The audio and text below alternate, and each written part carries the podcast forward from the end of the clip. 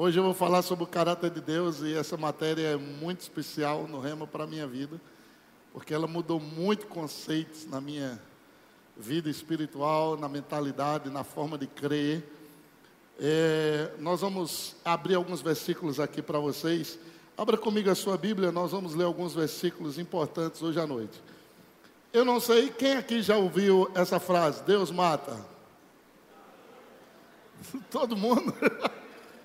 ok, eu vou dizer a você que Deus não mata. E vou provar na Bíblia, ok? Aleluia. Quero que você saia hoje bem embasado que Deus não mata.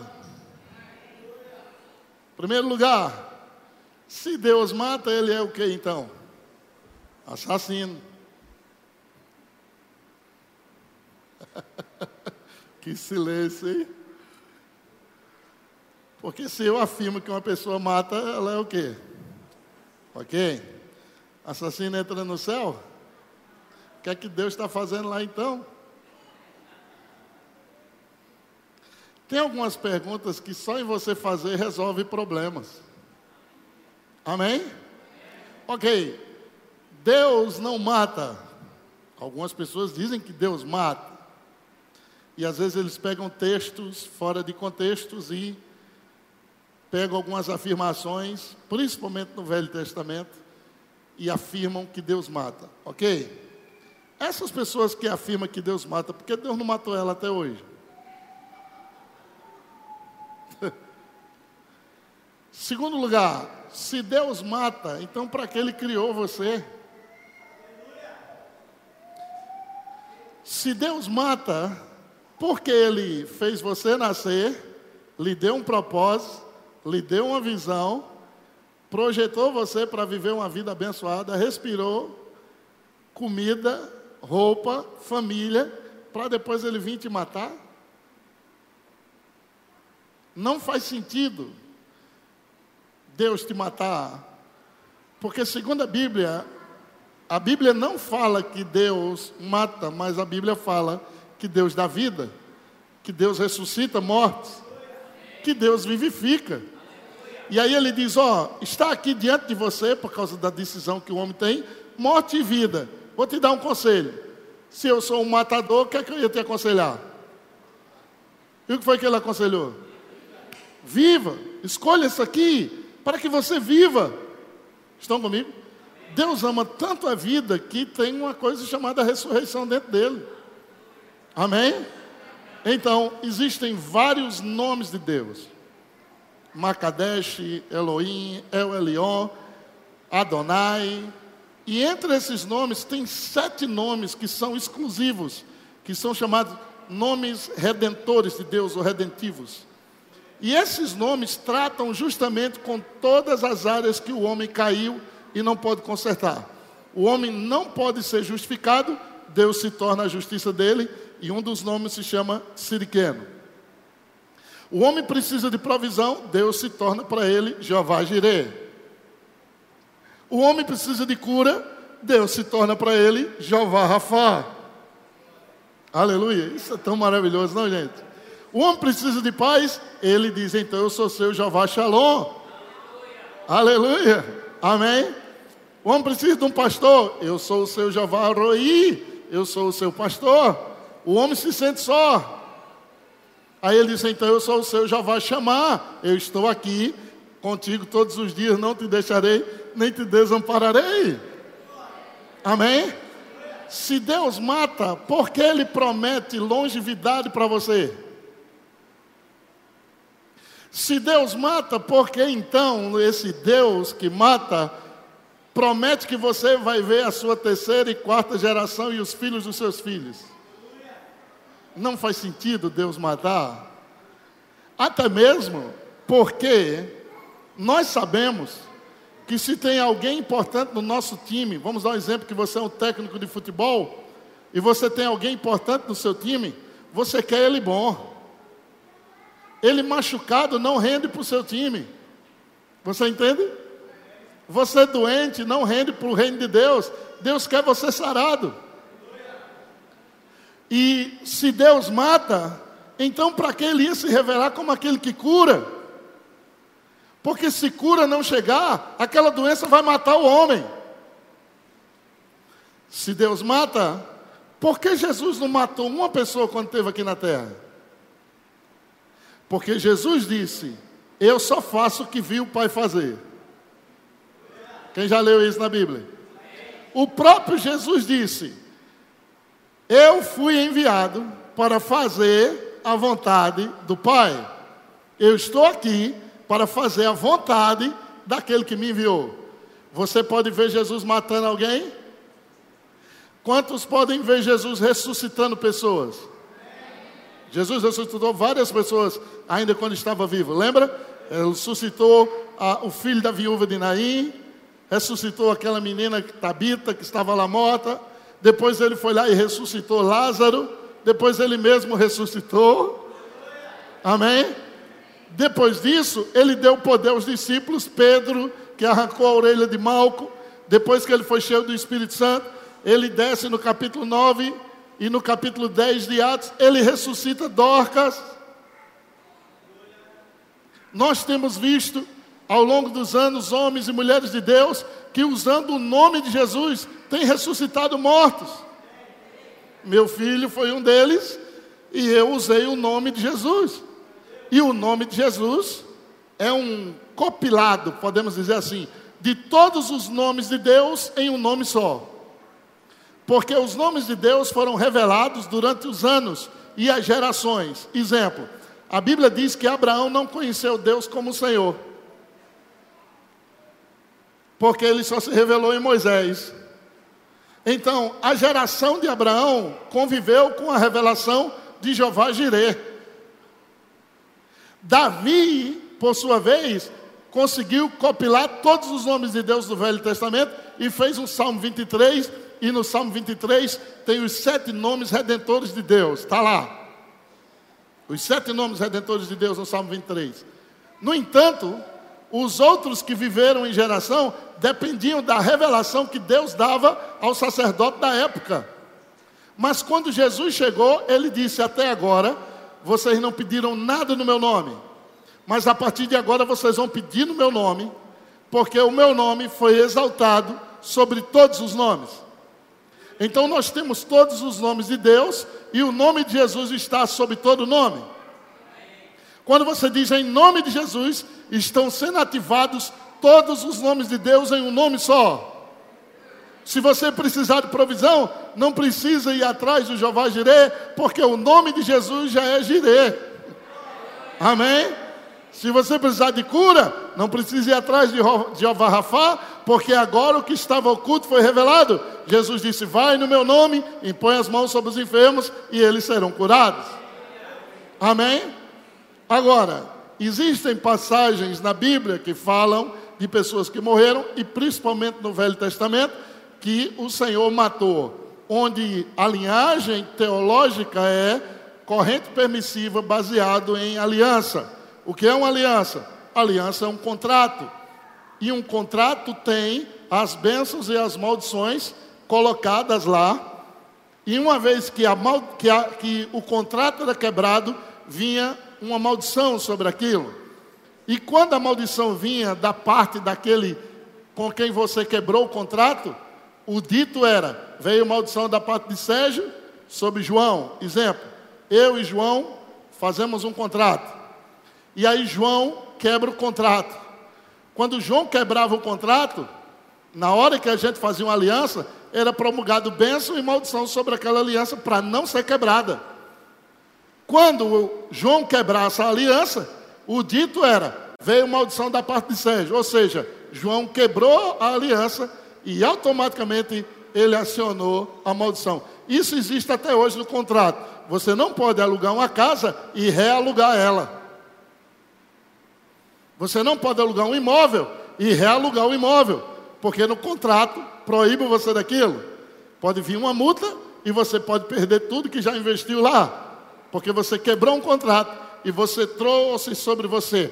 Todo o Velho Testamento está recheado dessa teologia corrente baseada em alianças, porque Deus teve que fazer alianças, porque os homens que ele fazia aliança não tinham a vida eterna e eram temporários, mas veio um que a vida dele é vida eterna, Deus fez aliança com ele e é chamado aliança eterna, e agora Deus não precisa estar refazendo a aliança, e a Bíblia diz que agora nós entramos numa aliança superior, em superiores promessas, recebemos a vida eterna, temos a natureza de Deus, estamos assentados nos lugares celestiais, somos mais que vencedores, temos o Espírito Santo dentro de nós, é chamado o Espírito da vida e não da morte. A Bíblia diz: se o Espírito habita em você, ele vai vivificar você pelo Espírito Santo que habita em você. Ele veio para te dar vida e vida em abundância. A maior pregação de Jesus é essa: o diabo veio roubar, matar e destruir, mas eu vim. Aleluia. Não parou aí.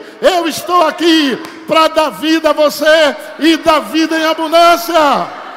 Diga para o seu vizinho: Deus não mata, meu irmão. Agora diga para ele: a, a fofoca mata, pecado mata, prostituição mata, o diabo mata, doença mata, mas Jesus veio para te dar vida e vida em abundância. Uhul! Amém? Vamos ler alguns versículos hoje à noite que vão ajudar a nossa compreensão. Abra comigo a sua Bíblia. Em primeiro lugar, vamos ler Apocalipse 22, 14 e 15. Apocalipse capítulo 22, verso 14 e 15. Olha que versículo espetacular temos aqui. Bem-aventurados aqueles que lavam as suas vestiduras no sangue do Cordeiro. Uh! Aleluia. Bem-aventurado. Quem são esses? Tem alguém hoje à noite aqui que lavou suas vestes? no sangue do Cordeiro, bem-aventurado é você, mais do que feliz, para que lhes assista o direito da árvore da morte. Da árvore de quê? Da vida. E entrem na cidade pelas portas. Fora ficam os cães, os feiticeiros, os impuros, os assassinos. Quem mata é assassino. Ok? Eles vão ficar de fora. Eles não vão ficar nessa cidade. Mas a Bíblia diz que Deus está lá e que nem precisa de sol, porque Deus é a sua própria luz. Então, se Deus mata, ele nem entraria aqui. Aleluia. Eu gosto disso. Os idólatras e todo aquele que ama e pratica a mentira. Isso é muito sério. Mas vamos ver algumas coisas aqui. Pergunta para o seu vizinho: se Deus mata, então por que Ele te criou? É igual um casal fazer um filho e depois matar um menino. Ninguém aqui vai casar, vai ter filhos, para assim que o menino nascer e dizer, agora nós vamos te matar porque nós somos assassinos. Não faz sentido. Agora, vou te mostrar umas passagens bem legais aqui. Êxodo 20, 13 e Deuteronômio 5, 17. Êxodo,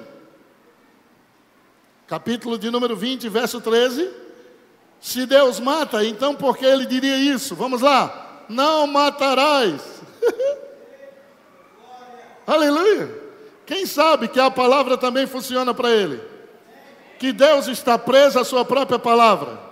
Quem sabe que Deus vela sobre Sua palavra para cumprir? Quem lembra? Isaías 55, 11. Eu, oh, Jeremias 1, 12. O Senhor vela sobre Sua palavra para cumprir. Então ele disse: Não mate. Então ele vai velar sobre isso. Depois ele disse: Assim será a palavra que sair para a minha boca, não voltará para mim vazia. Então do jeito que saiu, não matarás, volta para ele, não matarás. Uau, aleluia. É isso, vem do Espírito agora. Ela volta para Deus, não mate. E é por isso que a misericórdia de Deus se renova cada manhã. Quando o nosso pecado ativa a ira de Deus, não matarás. Uau, aleluia. Isso é do céu. Uh, pegaram. Eu nunca falei isso na minha vida, vê agora. Eu estou tendo revelação agora disso, isso é tremendo. A própria palavra volta para Deus. Quando a ira dele se levanta, não matarás. A ira dele, o juízo dele vem. não matarás. Uh, isso é tremendo. Uh! Eu vou fazer um livro sobre isso então, aleluia. Deuteronômio 5,17: Não matarás. A mesma verdade, não matarás. João 10, 10. Esse é conhecido demais, mas vamos ler. O ladrão vem somente para. Ok? Matar, diga matar. Ele veio para roubar, ele veio para matar, ele veio para destruir. Quem sabe que tem um ponto vírgula? O que é que significa ponto vírgula? Para aqui, mas eu continuo mudando a história. O diabo para aqui, mas agora eu entro em ação. Ele veio para roubar, matar e destruir, mas eu vim. Eu estou aqui. Eu vim fazer o contrário dele. E eu vim para dar vida. E não é uma vida qualquer. Essa palavra vida é Zoe, que significa Zoé, que significa a própria vida de Deus. Com toda a sua natureza e habilidade. Gente, é demais, não? E não veio trazer uma colher de chá, não. Ele veio trazer abundância. Você pode viver a melhor vida de toda a sua vida e não é lá na vida eterna, não. Isso aí vai ser melhor ainda. É aqui. Porque a Bíblia diz em 1 João 5,12: quem tem o filho tem a vida eterna. Você não vai ter, você tem. Se você recebeu Jesus, a vida eterna está aí. Olha que coisa maravilhosa. Veja isso. Eu vim para que tenham vida e tenham em abundância. Olha o que Jesus falou em João 8,44 é outro versículo conhecido. Vós sois do diabo, falando com aqueles que não tinham nascido de novo ainda, que é o vosso pai, e quereis satisfazer-lhes os desejos. Veja que de, ele deixa bem distinto. Vocês que têm o desejo de matar, vocês não são de Deus. Ele, falando do diabo, Jesus falando a respeito do diabo, ele foi homicida desde o princípio.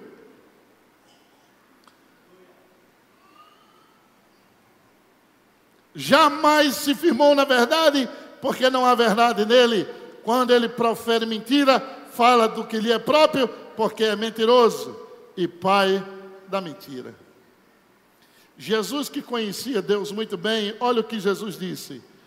Mateus 5, 21. Jesus completa o que foi dito aos antigos. Ouvistes o que foi dito aos antigos: não matarás. E quem matar estará sujeito ao quê? Vocês entendem isso? Que se Deus matar, o próprio Deus está sujeito a julgamento? Então não tem como Deus matar. Aleluia. Porque se ele for matar, não matarás. A palavra volta para ele. E a palavra não pode deixar que ele faça coisas fora do que ele estabeleceu. Uh!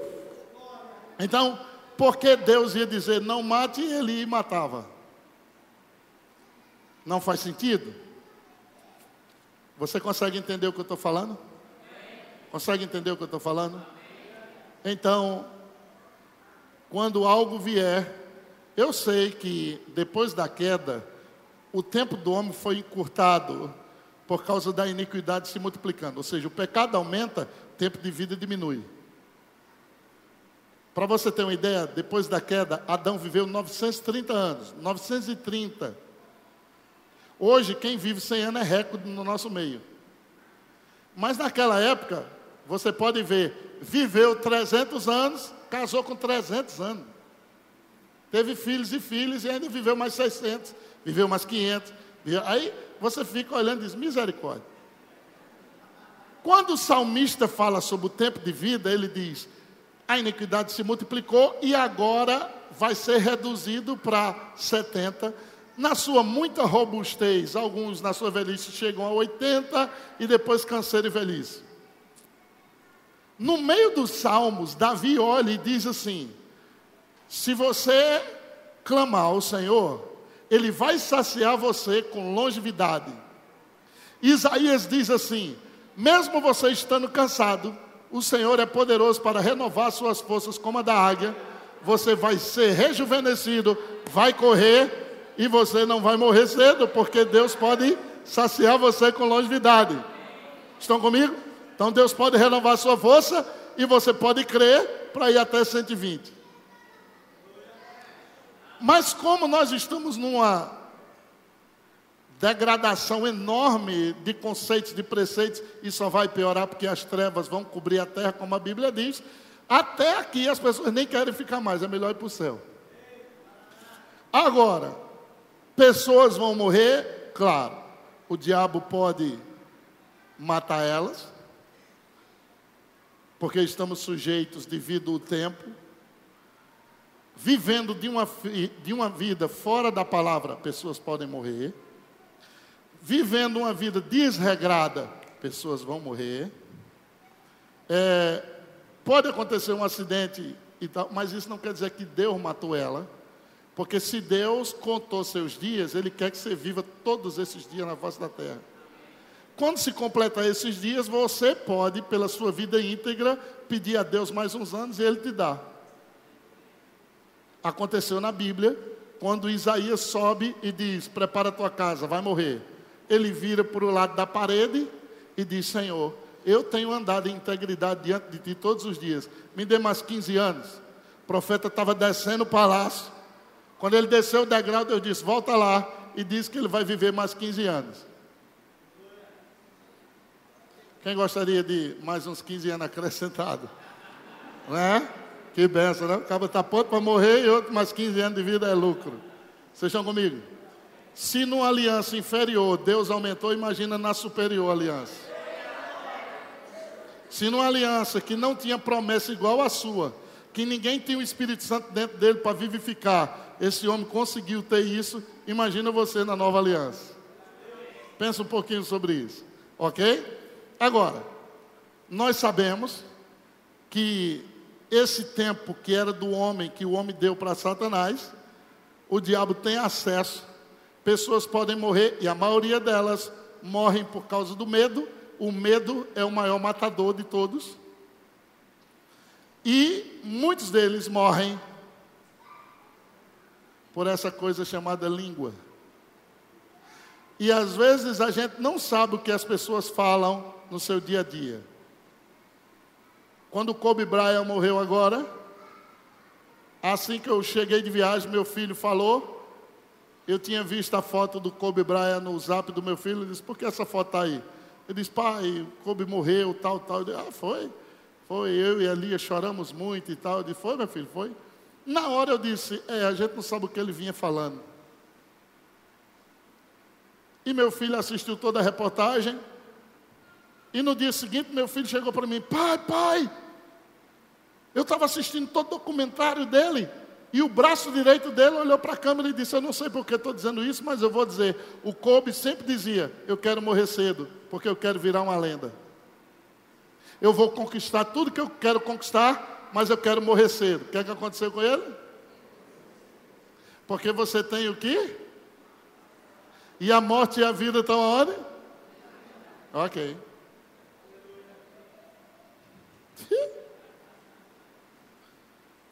Uma vez que ele venceu, e nós sabemos que o próprio tempo, por ter sido abreviado, nós estamos limitados à morte. Exemplo, se Jesus voltar daqui a 100 anos, a gente já era.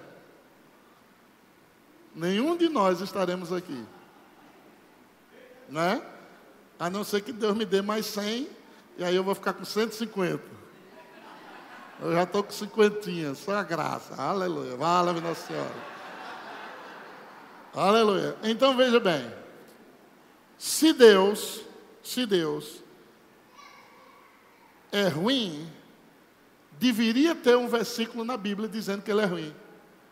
Mas você não vai encontrar nenhum versículo dizendo que Deus é ruim. Mas você vai encontrar mais de 70 versículos dizendo: o Senhor é bom. O Senhor é bom. Você vai encontrar mais de 20 versículos dizendo: o Senhor é justo. Tem um versículo que diz assim: Ele é justo compassivo, misericordioso e assaz benigno. No versículo só, quatro coisas que Deus é. Amém? A Bíblia diz que a misericórdia dele se renova cada manhã. E a Bíblia diz que, bem sei eu os planos que tenho para você, planos de paz e não de mal, para dar o fim que você deseja. Veja, se alguém que quer matar o outro ia pensar isso, gente. Imagina comigo alguém que quer matar o outro pensando: eu sei os planos que eu tenho para você. Pensamentos de paz, não de morte. Pensamentos de paz e não de mal. Ele diz explicitamente: pensamento meu é de sucesso. A palavra paz é shalom, significa nada quebrado, nada faltando, bem sucedido, sucesso em tudo. Quando Deus olha para você, Ele vê você próspero. Quando Deus olha para você, Ele vê você abençoado. Quando Deus olha para você, Ele vê você curado. Deus é bom. Deus não está destruindo sua vida, Ele é teu Pai. Olha, imagina Jesus curando um, curando outro, curando outro, libertando, salvando. Aonde ele chegava, milagres. Pessoas traziam mortos, ele ressuscitava. Trazia paralítico, ele curava. Trazia coxo, ele curava. Trazia endemoniado, ele libertava. As pessoas chegaram para ele e disseram: Ei, o Senhor é bom. Ele disse: Não, bom é um que está lá. Ele é Deus. Eu só estou fazendo aqui o que vi ele fazer. Ele é que é bom. O próprio Jesus disse: Bom é Deus. Uh! Isso é maravilhoso, não? Agora, dentro do caráter de Deus, a Bíblia diz assim: Eu, o Senhor, não mudo. Então, por mais que pregadores digam coisas, Deus disse: Eu não mudo, eu sou o mesmo. Agora, eu quero ver a cara de pau desses caras diante de Deus quando Deus disser: Por que você pregou que eu mato? E eu quero ver eles dizer para Deus, quando Deus perguntar para ele: Me prove na minha palavra que eu mato. Ó Senhor, está aqui, ó. Que essa passagem de. Hum, ah, aqui, ó. Aqui, ó, aqui, que o senhor matou e tal, tal. Ele diz: Fui eu que escrevi. Você sabe o que, é que significa isso aí? Você conhece mais hebraico do que eu? Não, eu quero ver a cara de pau desses caras. Eu quero ver a cara de pau deles quando eles chegarem para Deus e dizer que Deus não quer que você prospere. Porque esses caras não vão morar debaixo da ponte. Porque quem prega contra essas coisas quando fica doente, ora para Deus curar. Quando estão doentes, corre para os melhores hospitais. Eles não querem que o povo saiba a verdade. Mas glória a Deus que você está aqui hoje à noite. Uhul! Diga para o seu vizinho: Deus é bom, meu irmão. Pode cantar um trechinho? Ele é bom.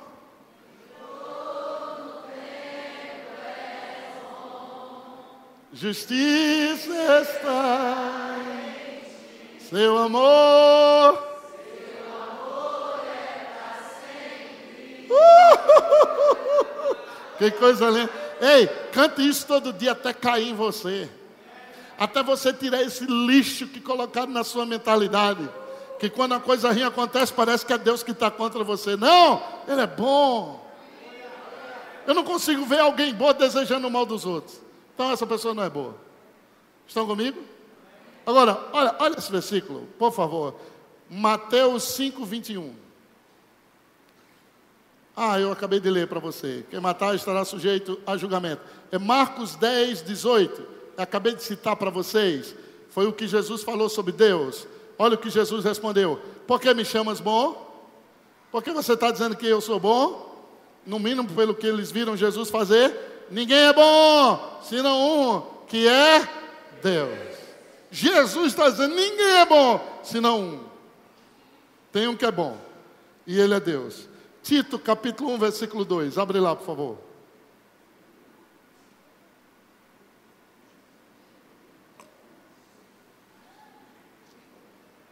Tito capítulo 1, verso 2.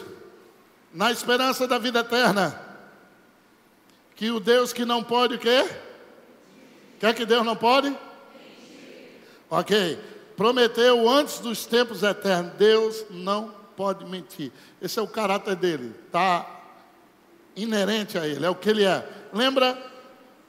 Eu eu estava estudando Apocalipse uma vez e achei maravilhoso o fato de que 24 anciões se prostram, tiram suas coroas e oferecem a Deus. Deus está sentado no trono, aí tem 24 anciões de lado dele prostrado, dizendo assim: ó, Amém. Ao Cordeiro que venceu, seja a honra, a glória e o louvor. 24 horas eles estão fazendo isso. Aí a Bíblia diz que do lado direito de Deus tem um coral enorme, só de anjo. Esse coral tem miriades de miriades. Milhares são muito, mas miriades não tem como contar, porque miriades já começa de milhares. Estão comigo? Aí tem só anjos cantando de um lado. Amém. Amém. Amém. Imagina. Milhares só cantando amém. tem outro do outro lado cantando só honra. Tem outros cantando glória. Além de toda essa adoração, tem anjos voando de um lado para o outro, seis asas. Dois cobrem os pés, falando para proteger o caminho. Dois cobrem os rostos, por causa da glória de Deus, que é, é tanta glória que os anjos só fazem dizer isso: Santo, Santo, Santo, Santo, Santo, Santo, Santo, Santo, Santo, Santo, Santo, Santo. Já viram essa frase que o cara é tão ruim que o cabo diz, bem santinho esse menino.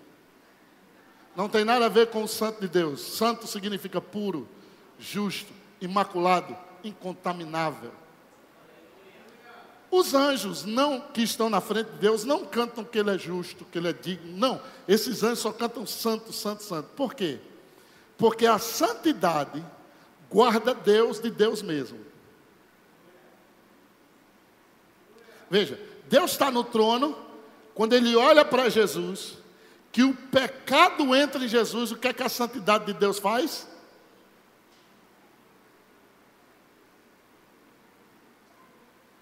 Porque a santidade dele não permite que ele veja pecado. Jesus olha e diz: Por que me desamparaste? Essa é a hora que ele é feito pecado e a santidade de Deus não permite que ele veja pecado. Por quê? Porque o o pecado acende a ira de Deus e o juízo vem em seguida. Então a santidade de Deus guarda Deus de Deus mesmo. Ele não pode mentir, porque ele é santo. Ele não pode negar a ele mesmo, porque ele é santo. Então ele se mantém imaculado, incontaminável, inacessível. Além disso, ele é fogo consumidor. Qualquer coisa estranha que vier é consumida pelo fogo que há nele. Uau, Deus é maravilhoso, não, gente. Pensa comigo. No meio de toda essa adoração, com corais de anjos, com vozes divididas e coisa maravilhosa, no meio dela aparece você dizendo: Pai, eu te amo. Já parou para pensar um pouco? Nenhum anjo chama ele de pai, mas você chama ele de pai. Para Deus, todos os anjos são maravilhosos, poderosos em força e em poder, executa a palavra dele, obedece a palavra dele. Eu lembro de um pastor João que morreu e ressuscitou, e esse pastor João diz que assim que ele chegou no céu, Jesus olhou e recebeu ele, e ele vai ao encontro de Jesus. Quando ele vê Jesus, os olhos de Jesus, ele, ele fica maravilhado com tanto amor. Jesus olha para ele. Ao lado de Jesus tem um anjo tão alto, acho que tocava a cabeça lá em cima. E aquele anjo olhando para ele assim, riu para ele. E na hora que ele riu, Jesus olhou para João e disse: Você vai ficar por um tempo aqui, mas eu vou mandar você de volta para a terra, porque não terminei o que eu tenho para fazer contigo ainda. Na hora, João disse: Não, Senhor, eu quero ficar. O anjo olhou para ele assim, já colocou a mão na espada. Jesus estendeu a mão assim, Porque ele diz que no reino de Deus, um pensamento dele é uma ordem, é inadmissível um não.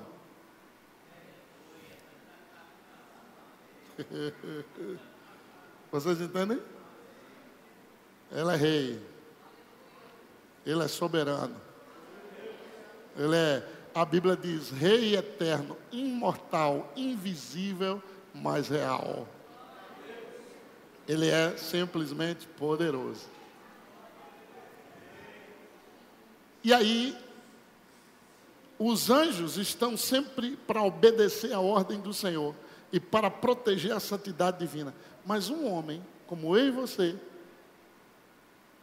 chamamos ele de pai.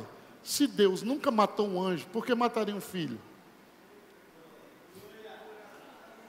Ei, pensa um pouquinho, você não é qualquer coisa, você é filho.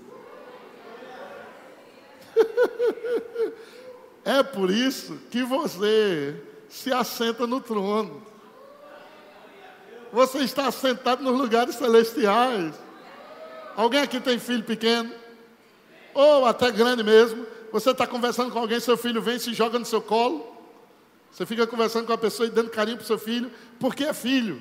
Duvido outra pessoa que não seja filho fazer isso.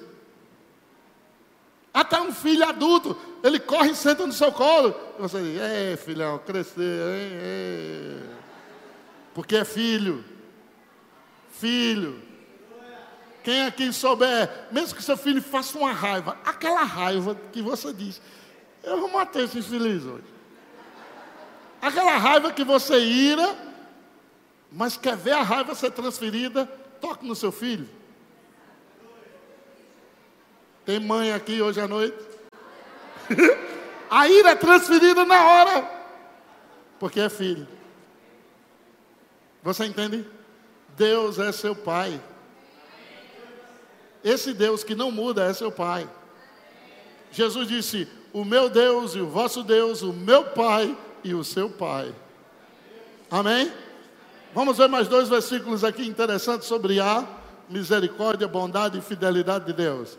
Vá para Salmos, capítulo 7, versículo 11.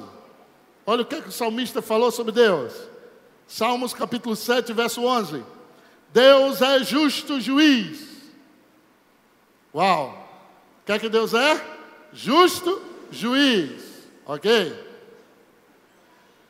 Deus que sente indignação todos os dias, mas é justo. Juiz, ele julga com justiça. Salmos 116, verso de número 5. Compassivo e justo é o Senhor. O nosso Deus é misericordioso. Aleluia. No entanto, essa misericórdia, bondade de Deus, amor de Deus, não pode ser para nós licença para pecar. Por que Deus odeia tanto o pecado? Porque o pecado separa o homem de Deus.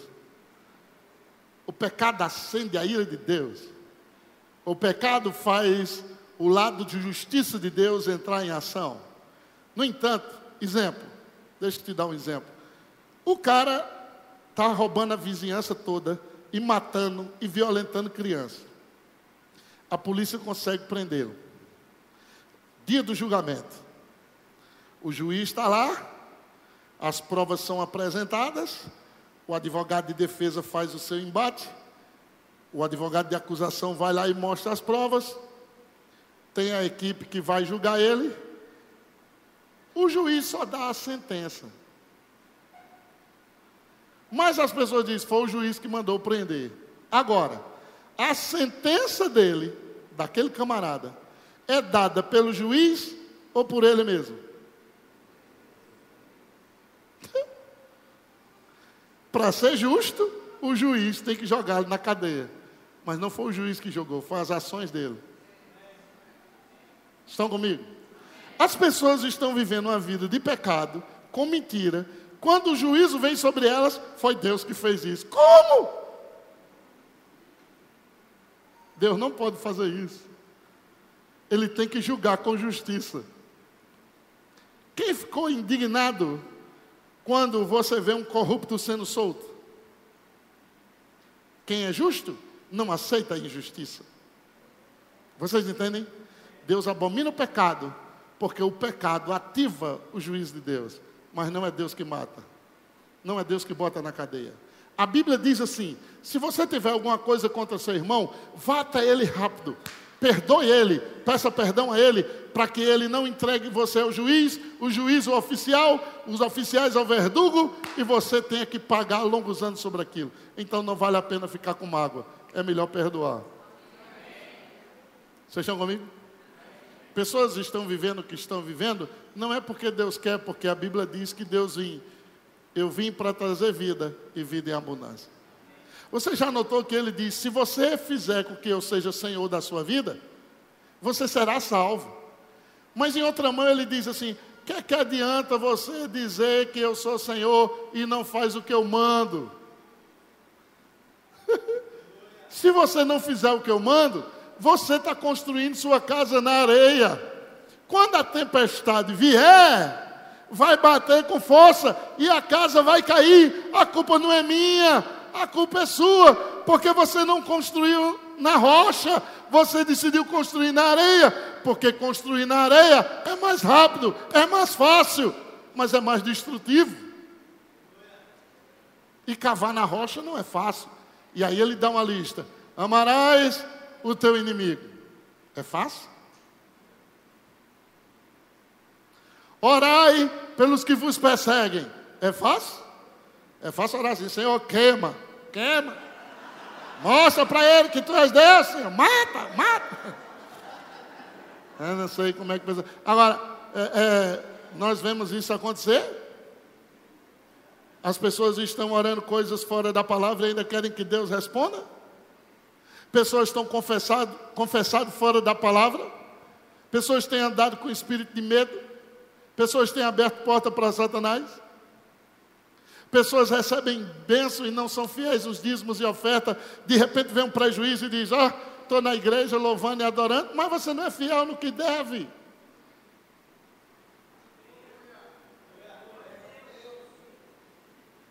Como você pode reivindicar coisas se você está sendo injusto? Depois assiste lá no meu canal, Deus odeia o roubo. Nunca mais você deixa de dizimar. Vai ser maravilhoso. Deus odeia o roubo. Aleluia. E eu explico porque Deus odeia o roubo lá. Porque ao roubar o Senhor em dízimos e oferta, você priva Deus de ser Deus na sua vida. E Ele quer se manifestar na sua vida. Ele quer mostrar que Ele é seu Deus, que Ele pode tudo e que Ele quer fazer o impossível acontecer na sua vida. Diga para o seu vizinho, vai ser o melhor ano da sua vida esse ano, meu irmão. Diga: haverá porção dobrada sobre sua vida. Deuteronômio capítulo 7, versículo de número 5, 9, perdão. Deuteronômio capítulo 7, verso de número 9. Diz assim: Saberás, pois, que o Senhor teu Deus é Deus. Diga, é Deus. O que mais? O Deus fiel. Deus é fiel, irmão. O infiel ele quebra o que fala. A Bíblia diz que, mesmo com dano seu, o fiel não muda. Mesmo que você tenha prejuízo, Deus não muda. Olha só como Deus, como Deus é. Ele vê um rapaz aqui, ele dá um dom para o cara cantar para ele, para Deus. Deus dá um dom para ele. Esse menino está dentro da igreja, a igreja não tem visão de sustentá-lo, não tem condição, não, não tem. E ele canta demais, ele canta demais. E aí ele cantando tal, aí o mundo começa a sediar ele. As propostas do mundo. Deus deu o dom para o cara. A Bíblia diz que eles terminam brilhando como astros no mundo, mas eram para estar na igreja. Mas ele tem uma família, ele precisa pagar conta e tal, tudo isso e tal. E aí ele quer viver o sonho dele de ser cantor, porque Deus deu a habilidade para ele cantar. Aí agora o mundo começa a trazer oportunidade para eles. E o cara vai para o mundo. É um destaque. Eu vou dizer uma, uma menina, aliás, várias delas. Beyoncé foi uma, é, Whitney Houston é outra, Mariah Carey é outra, tudo criado dentro da igreja. Tudo fazia parte do louvor da igreja. O mundo veio, viu talento, viu habilidade, o mundo é esperto, tem estrutura, deu oportunidade, a princípio meio na igreja, meio lá, daqui a pouco o mundo, porque o sistema engole. Deus nunca tirou o dom deles. Você entende o que é ser bom? Você entende o que é ser justo? Eu dei, está dado, é irrevogável. Deus deu habilidade para o cara ganhar muito dinheiro e prosperar o reino de Deus. Aí o cara ganha muito dinheiro, continua ganhando dinheiro, mas nem dizima, nem oferta, nem abençoa o reino, mas continua prosperando. Deus deu o dom, é irrevogável. Mas haverá um dia que ele vai cobrar. Veja, se fosse eu, tirava na hora. Você não tirava? Você preparou o cara para servir a sua empresa. O cara não está servindo, você tira. Deus não, Deus deixa o dom. Porque é irrevogável, ele não muda. Uma hora que ele dá, está dado. Demais, não é esse Deus? Que Deus maravilhoso, né? Diga, Deus fiel. Ele é fiel, aleluia. Que guarda a aliança e a misericórdia até mil gerações aos que o amam e cumprem os seus mandamentos. E Números 23, 19. Olha que versículo espetacular. Dentro do caráter de Deus, essa matéria vai ser um luxo para a sua vida. Deus vai te abençoar muito nessa matéria. Imagina você viver uma vida consciente de que Deus é bom Deus é justo, Deus é compassivo, Deus é misericordioso, Deus é excelso, Deus é supremo, Deus é longânimo, Deus é maravilhoso, Deus opera maravilhas, Ele é o mesmo ontem, hoje e eternamente. Imagina você orar sabendo que Deus vai responder sua oração. Imagina você orar sabendo que Deus, além de tudo isso, é seu Pai. Imagina como vai ser sua vida de fé, meu irmão. Amém? E imagina, ele zela pela palavra dele para cumprir. Tudo que ele promete, ele vai lá e cumpre. Números 23, 19. Deus não é homem. Isso é tão maravilhoso. Porque o homem muda, Deus não muda. O homem morre, Deus não morre. O homem é limitado, Deus não é. O homem entra de TPM, Deus não entra. nem filho do homem, ou seja, ele não está dependendo do homem. Filho é aquele que depende, Deus não depende do homem. Isso é fantástico. Nem filho do homem para que se arrependa, porventura tendo ele prometido não fará, ou tendo falado não cumprirá. Que Deus não? E Salmos 89, 34. Eu quero encerrar aqui. Salmos 89, 34.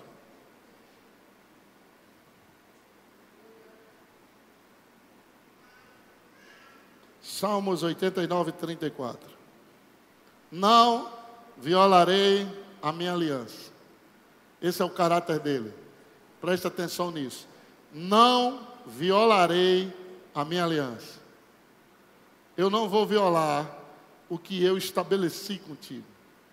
Não violarei minha aliança. Vou repetir: não violarei minha aliança.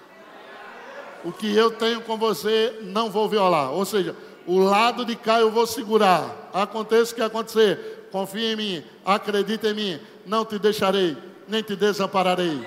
Se você entrar no fogo, eu entro com você. Se você entrar na água, eu entro com você. Eu vou te suprir, eu vou te prover, eu te redimi, eu te justifiquei, eu te salvei. Eu sou o teu Deus, eu estou contigo, eu te esforço, eu te ajudo, eu te levanto eu te sustento. Oh, eu estarei contigo todos os dias, não te deixarei nem te desampararei. Se eu prometi algo, eu vou cumprir. Se eu falei algo, eu vou fazer. Eu te dou fé, eu te dou paz, eu te dou meu espírito, eu te dou minha palavra, eu te dou minha unção, eu te dou meu nome. Vai no meu nome.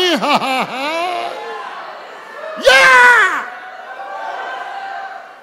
Que coisa é essa, gente? Não vou violar. A minha parte eu vou cumprir. Agarra lá, eu agarro aqui. Não é à toa que ele diz: o que você ligar na terra, eu ligo no céu. E o que você desligar, eu desligo aqui. Se você permitir, eu permito. Se você não permitir, eu não permito. Deus está contigo. Você novo, Deus está contigo. Ele está do teu lado, ele não é contra você. Aleluia! Uh! Creia, vai ser um sucesso essa empresa. Creia, vai ser um sucesso sua vida. Creia, vai ser um sucesso de vendas. Coloque a mão nesse arado e diga: vai dar certo. O Senhor está comigo. Ele é meu pastor. Não vai faltar nada. O que foi que aconteceu com esses homens? Eles creram, porque Davi olha para Golias e diz: Ei, você vem contra mim com espada e lança, mas eu vou contra ti com essa pedra? Não, eu vou contra ti no nome do Senhor dos Exércitos.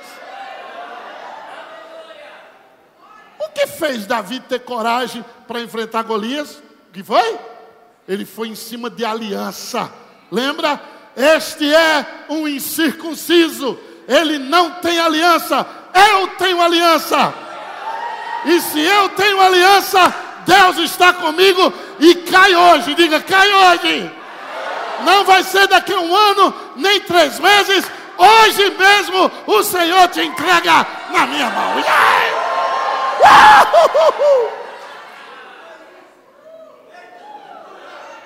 A minha pergunta para você é: por que Deus não fez nada no primeiro dia de afronta? Por que Deus não fez nada no segundo dia? Nas primeiras semanas de afronta, foram 40 dias. Imagina 40 dias um homem gritando na tua porta: Tem homem aí? 40 dias. O cara sai e provoca você. 40 dias. Porque Deus não fez nada no primeiro dia, nem no segundo, nem no terceiro, nem no quarto. Porque ninguém se habilitou a crer na aliança. Davi foi lá e disse: Ei, eu sou aliançado. Deus não quebra a aliança. Deus não viola a aliança. E na aliança Deus diz: Os teus inimigos são meus inimigos. Na aliança, diz assim: toda ferramenta preparada contra ti, ela não prosperará. Na aliança está escrito: mil cairão ao teu lado, dez mil à tua direita, mas tu não serás atingido. Praga alguma chegará na sua tenda. Aleluia! Eu vou adiante de ti, destruindo porta de bronze e ferrolho de ferro, e vou trazendo para você. Uh! Faz assim, ó. Deus vai trazer para você. Yeah! Riqueza chegando. Carro, casa, conta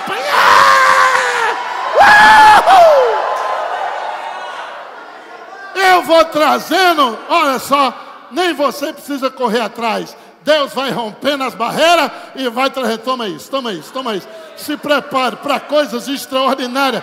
Deus colocando na sua mão esses dias. Coisas extraordinárias Deus vai derramar uma unção de milagres extraordinários. Uhul! Gente, é maravilhoso. Eu gosto como o salmista diz. Ele diz: Deus é o meu refúgio e a minha fortaleza. No meio do salmo, Deus diz assim: Ei, aquiete-se e você vai saber que eu sou Deus. Diga para o seu vizinho, fica quieto, irmão, fica quieto. Agora diga, não é quieto de parar de dar glória, não. Não é quieto de parar de dançar, não. É quieto aqui, ó. Deixa de se preocupar. Deixa de andar ansioso. Deixa de andar nervoso. Deixa de andar inquieto. Fique quieto. Deus vai fazer algo extraordinário. Oh. O salmista diz: O Senhor é um socorro bem presente. Aonde? Aonde? Aonde Deus é presente? A angústia é uma coisa que todo mundo sente. E Deus diz: Estou bem aqui, ó. Eu estou do teu lado, eu estou à tua direita. Eu sou sua sombra. Aleluia. Oh, se você crê na Bíblia, tudo está resolvido. Diga: Não violarei minha aliança. Não modificarei o que os meus lábios proferiram. Agora, olha o 35. Uma vez jurei por minha santidade. Você entende agora o que eu falei lá no início? Que os anjos estão santo, santo, santo. Assim que Deus vai fazer algo, a santidade dele vem e diz: opa, o Senhor jurou por sua santidade. uh, Deus jurou pela santidade dele. Eu sou seu pastor, não vai faltar nada. Pare de ter medo das coisas e creia no impossível. Creia numa restituição sobrenatural. A Bíblia diz: Eu vou restituir todos os anos, não são dias, são anos. Todos os anos que o, consu, que o devorador veio e consumiu, eu vou restituir. Gente, esse dia está chegando de uma restituição sobrenatural. Se você pegou em milhões, se prepare, porque vai pegar em mais milhões do que você já viu.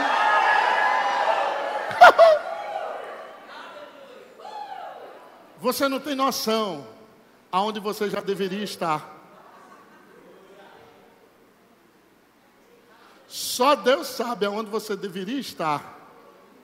Nem você sabe aonde você já deveria estar. Se você tivesse com o mesmo vigor que teve no início da sua fé, aonde você estaria? Coisas entraram, pessoas entraram, palavras entraram, pessoas influentes entraram, outros entraram, pararam você, decepcionaram você, você se levantou, seguiu de novo, saiu crescendo, mas aonde você de fato deveria estar em Deus? Na fé, na unção, na palavra, na comunhão? Eu creio que seu nível de vida espiritual não deveria ser só esse. Você já deveria, Deus disse, vou restituir.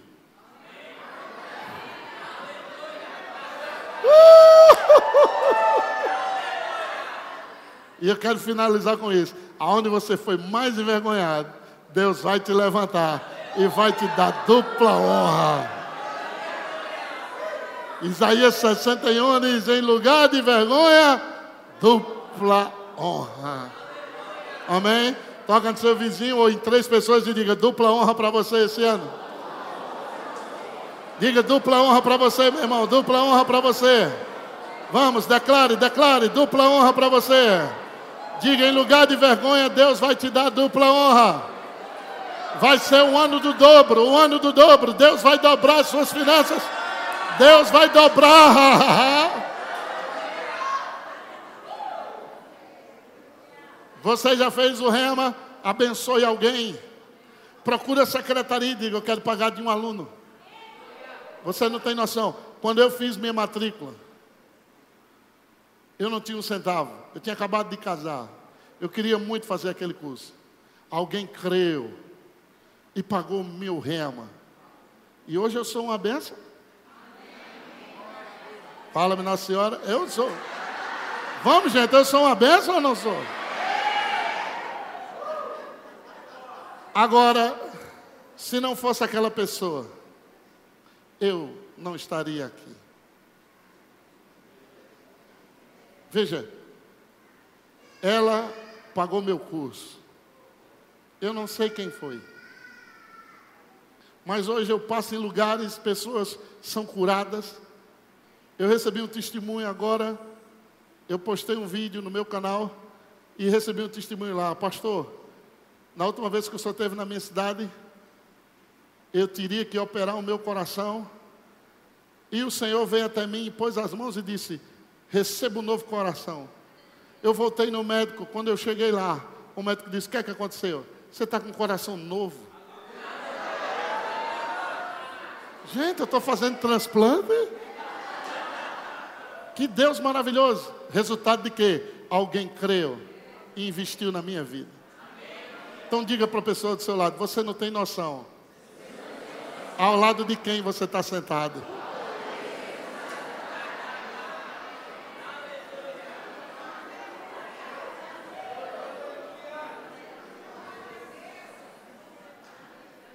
Então, se você pode, meu irmão, procura a diretoria, procura a secretaria.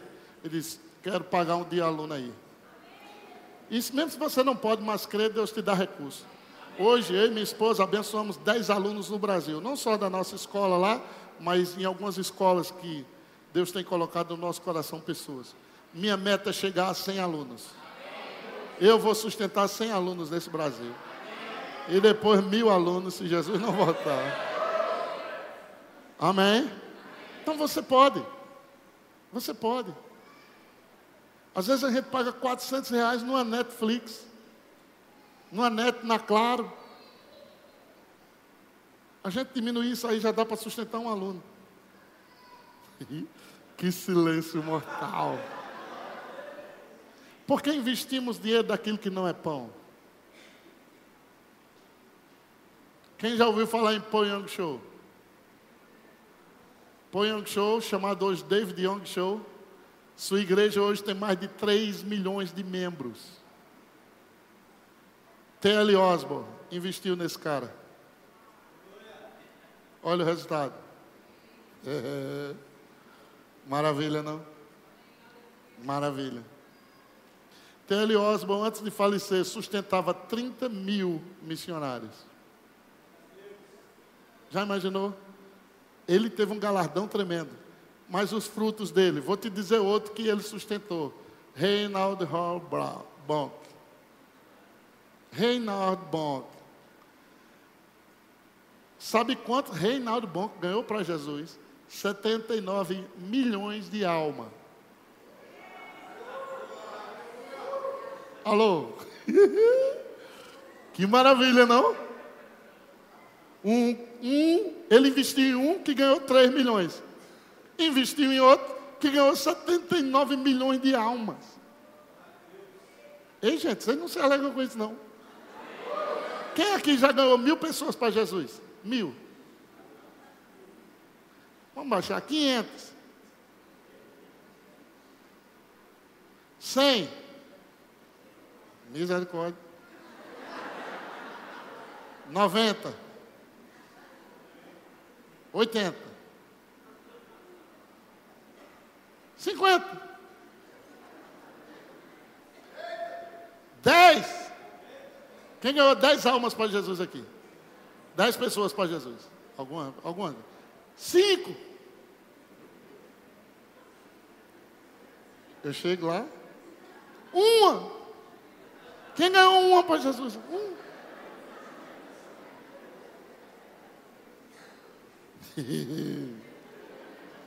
Pergunta para o seu vizinho, você está fazendo o que mesmo, pai?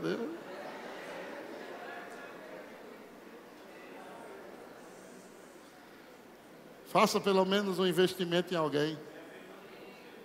Amém. Eu desejo de todo o meu coração ver você na formatura.